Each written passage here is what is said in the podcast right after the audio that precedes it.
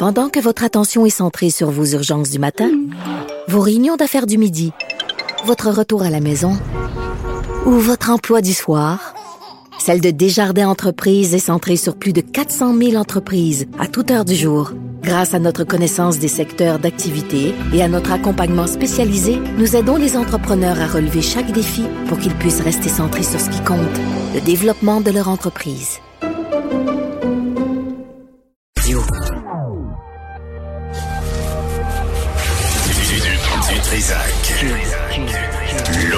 L'original. Radio. Du Trisac. Votre plaisir coupable. Cube Radio.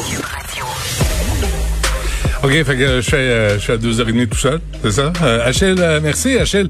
Ben, on est, euh, on est là, on est le lundi 28 septembre 2020. J'espère que vous allez bien, j'espère que vous avez été euh, prudent pendant la fin de semaine, ce qui n'a pas été le cas de plusieurs personnes. Puis évidemment, il n'y a pas de suivi. Là, on apprend tout le monde en parle qu'on va virer rouge. Et puis, ben, on sait pas comment, on sait pas quand, on sait pas avec qui, combien de fois. C'est, euh, je comprends là qu'on fabrique l'avion euh, en plein vol là, mais ça peut plus être la raison donnée pour euh, pour expliquer cette euh, improvisation, surtout dans un dans le cadre d'une annonce aussi sérieuse euh, faite dans une émission de variété à Radio Canada. C'est pas pas que ça soit à TVA ou n'importe où là, parce qu'à un moment donné, c'est des c'est des annonces euh, qui concerne l'État, qui concerne tous les citoyens. Tu fais pas ça dans un show de variété. Voyons donc, c'est ridicule. On va euh, revenir sur un autre sujet. Là, il y a plusieurs rapports qui sont euh, présentés. Il y a eu les Forces armées canadiennes qui en ont remis un euh, en mai dernier. La protectrice du citoyen aussi en a fait. Il y a eu des inspecteurs du ministère de la Santé et des Services sociaux. Ils font le tour de ce qui s'est passé dans le dans les euh, CHSLD. Mais euh, là, il va falloir qu'on voit ce qu'on fait concrètement. Et il y a à Québec solidaire un appel pour créer un véritable, véritable ministère des aînés. Avec nous, les députés de Gouin pour Québec solidaire, Gabriel Nadeau-Dubois. Monsieur Nadeau-Dubois, bonjour. Bonjour, Monsieur Dutrisac. Hey, dites-moi donc une chose. euh, Il n'y a pas déjà un ministère euh, responsable des aînés et des proches aidants? Non, il y a un ministre euh, ou une ministre déléguée, ministre responsable, puis sans tomber dans les technicalités, ce que ça veut dire, c'est que cette personne-là reste sous l'autorité du ministre de la Santé. euh, qui a beaucoup de choses à s'occuper, un énorme réseau de la santé, Ouais. et selon nous, puis selon beaucoup de gens, c'est une des raisons, pas la seule, hein, pas la seule, mais une des raisons pour lesquelles euh, la question des aînés au Québec tombe systématiquement en bas de la liste des priorités, et ce depuis de nombreuses années. Euh, c'est parce qu'il n'y a personne euh, de réellement imputable dont c'est réellement la seule et unique priorité. Hmm. Euh, des- le, le meilleur, le meilleur exemple de ça, c'est de réaliser que quand est venu le temps de mettre sur pied des comités pour préparer le réseau de la santé à la première vague, eh ben il y a personne au gouvernement du Québec il y a quelques mois qui a pensé faire un comité pour parler des CHSLD. Si c'est pas ça une démonstration que les aînés et leurs priorités sont complètement perdues dans l'énorme euh, euh, mammouth qui est notre réseau de la santé, ben je sais pas c'est quoi. Mais c'était pas justement la job de Marguerite Blais de lever la main puis d'arrêter de blâmer, de dire c'est la responsabilité de Philippe Couillard pendant cinq ans et demi, j'étais ministre, mais bon, ça n'a pas évolué. Là, c'est de la faute euh, de François Legault. C'est à elle de lever la main puis de dire attendez, là, moi j'ai ma place à la table et il y a des affaires qu'il faut aborder. Ouais, je, je ne suis pas ici ce matin pour défendre Marguerite Blais. Là. Euh, moi aussi, je suis passablement tanné que cette personne-là euh, profite d'une espèce d'immunité à perpétuité, là, puis que jamais on la remette devant les contradictions qui sont les siennes, que jamais on lui demande des comptes. Là. Euh, moi, je suis pas là pour la défendre. Par contre, ce qu'on souhaite, c'est que plus jamais personne puisse utiliser ces excuses-là. Que plus jamais personne puisse dire Ah mais vous savez, c'était pas vraiment responsable, c'était pas vraiment mon ministère. Là, il faut qu'il y ait un ministère, ça, ça veut dire une chaise autour, euh, une chaise en bonne et due forme autour de la table du Conseil Ouais. des ministres, quelqu'un de 100% imputable, pour que plus personne, pour que plus, plus jamais on puisse utiliser cette défaite-là, de dire ouais mais non, c'était pas vraiment moi qui étais responsable. Ou des fois, c'est aussi l'autre l'autre chose qu'on entend, c'est euh, ah c'est pas moi qui contrôle le budget. C'est le ministre de la Santé. Il faut vraiment réduire au minimum les possibilités qu'on qu'on nous serve ces excuses-là encore. Parce que là, euh, Gabriel Nadeau-Dubois, on parle pas de, de, de repas euh, dans de la sauce brune, euh, à 4 heures moins quart parce qu'on manque de préposés aux bénéficiaires. On parle de gens qui ont souffert, qui sont morts, euh, qui sont morts dans des conditions indignes, indécentes. Euh, il y a quelqu'un qui doit être tenu responsable de cet échec lamentable comme société civilisée envers nos, nos aînés? Je suis complètement d'accord. C'est un échec lamentable. Et là, on a atteint dans les derniers mois, notamment dans le cas du CHSLD Aaron, on a atteint le sommet du dégueulasse. Pardonnez-moi l'expression, mais c'est pas mal ça. Euh, mais tu sais, ça fait des années qu'on le sait, là. Ça fait des décennies qu'il y a des rapports qui sortent, puis il n'y a jamais rien qui est fait. moi, nous, on a retrouvé à Québec solidaire des rapports qui datent de 2000-2001. Euh, on a retrouvé des, des, des, déclarations de François Legault quand il mhm. était ministre de la Santé en 2002, où il dit ah, j'ai un plan, on va aller chercher l'argent à Ottawa, puis on va régler ça.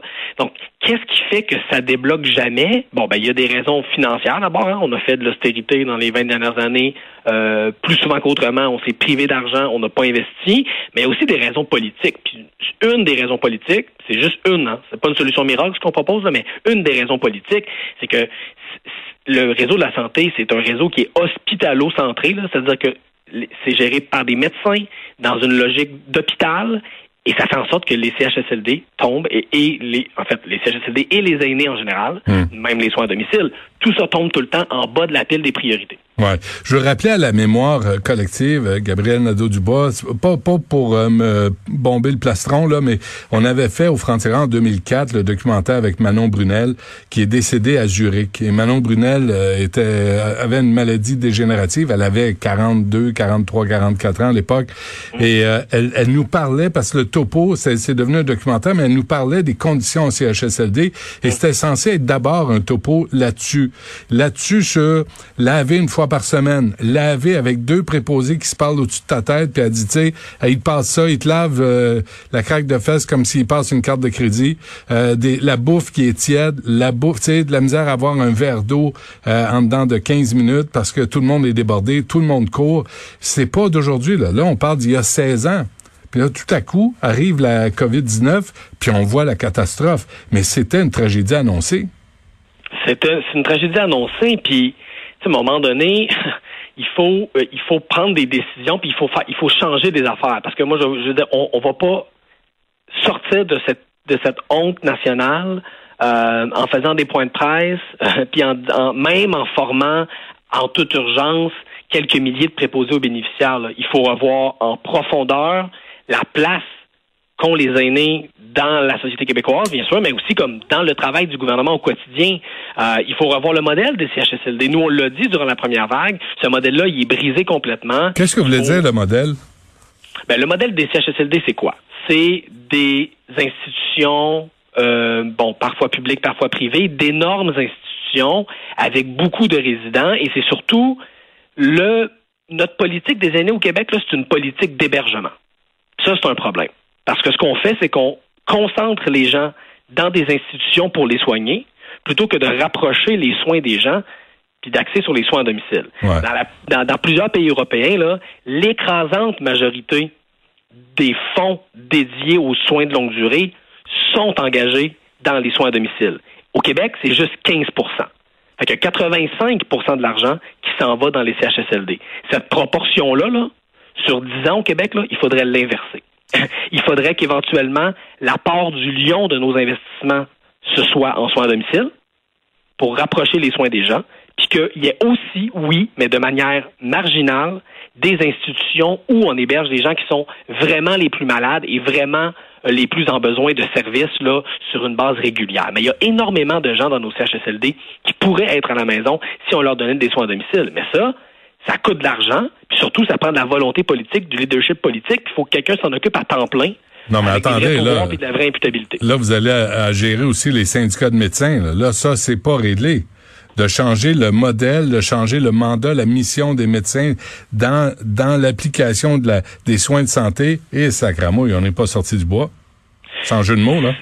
Non, c'est un gros chantier. C'est un gros chantier, mais à un moment donné, là, le modèle des CHSLD, là, où on met dans d'énormes institutions beaucoup de gens qui ont des besoins bien différents, qui sont dans des stades bien différents de leur vie. D'ailleurs, il n'y a pas juste des aînés en CHSLD, il y a aussi Non, des non, adultes qui ont des qui ont des handicaps. Ouais. Puis on essaie de donner des soins à ces gens-là, ça ne marche pas, puis not- notamment ça marche pas, mais ça coûte extrêmement cher. OK. Dernière affaire avant qu'on se quitte. Est-ce qu'on Ouais. devrait sortir le privé des soins de santé offerts aux aînés? Puis je- moi, je, je, je dis un peu la même chose dans, dans ce qui a trait, euh, en ce qui a trait aux, aux soins, euh, aux services de garde pour les enfants. Est-ce qu'on devrait tout nationaliser puis avoir des CPE où tout le monde a une formation bien, bien précise puis arrêter euh, de, de, de voir si le propriétaire veut mettre de l'argent, veut pas en mettre, tu sais, je pense Ouais. pas. Je pose la question, là. Ben, moi, je pense que les CHSLD privés, ça devrait pas exister. Les, les CHSLD privés devraient être nationalisés, ça devrait être public. Pourquoi? Parce qu'un CHSLD, là, c'est pas une résidence. C'est un établissement de soins.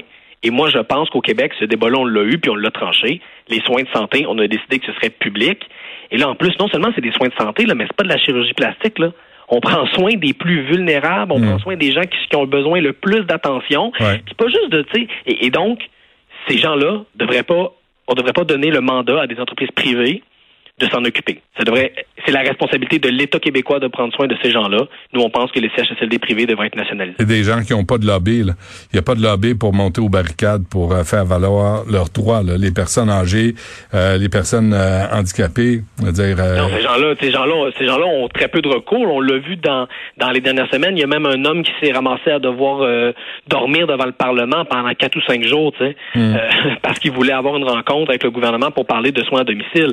Quand on est rendu à faire des gestes comme ça, c'est en effet qu'on n'a plus de recours, qu'on a l'impression qu'on n'a pas de voix. Puis, euh, mais là, je pense que là, c'est c'est vraiment triste à dire, mais dans une tragédie comme celle qu'on vit actuellement. Euh, faut apprendre des leçons. Tu sais. ouais. Euh, ça veut pas dire profiter de la situation, ça veut juste dire regarder la tragédie et dire OK, qu'est-ce qu'on fait maintenant? Ouais, ouais, mettre l'épaule à la roue, c'est une proposition vraiment intéressante de la part de Québec solidaire, là, avoir une- un, un ou une véritable ministre des aînés avec Ouais. des pouvoirs, pas assujettis au pouvoir du ministre de la Santé. Oui, et, et c'est pas une proposition miracle. Hein.